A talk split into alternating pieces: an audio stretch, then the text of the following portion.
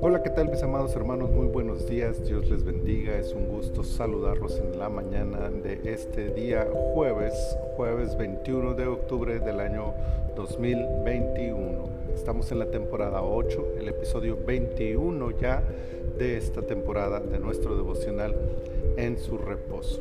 Quiero leerles el capítulo 21, el versículo 9 de este capítulo que dice de Lucas que dice y cuando oigáis de guerras y de sediciones, no os arméis, porque es necesario que estas cosas acontezcan primero, pero el fin no será inmediatamente.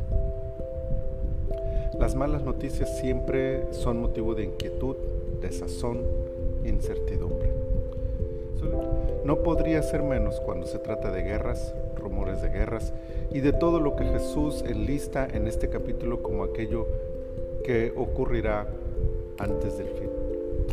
Suele ocurrir entonces que cuando nos vemos abrumados por noticias desalentadoras, terribles sucesos naturales, pandemias mortales, guerras devastadoras y toda clase de sucesos que lastiman el corazón por el daño que provoca a la humanidad, señalemos todos estos eventos como una alarmante señal de los tiempos finales. Pero consciente de eso, Jesús deja esta poderosa palabra de consuelo y esperanza para sus seguidores.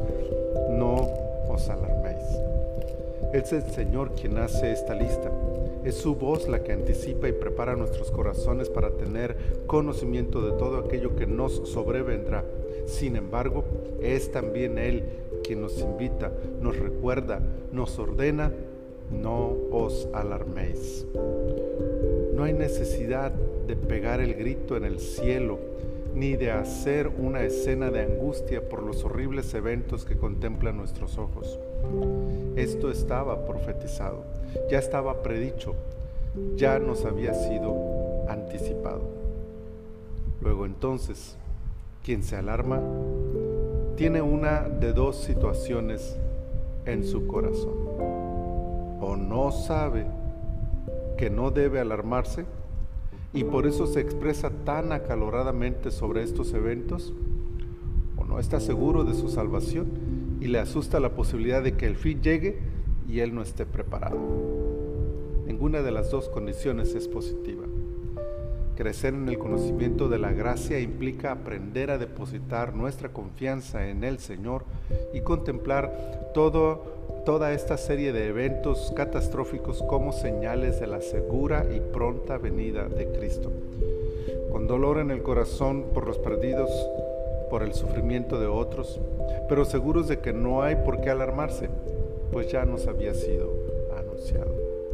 Conscientes de que incluso si entre tales sufrimientos se cirniere sobre nosotros la misma muerte, esta fue igualmente profetizada como una posibilidad y no es más que nuestro paso glorioso a la eternidad con nuestro Señor.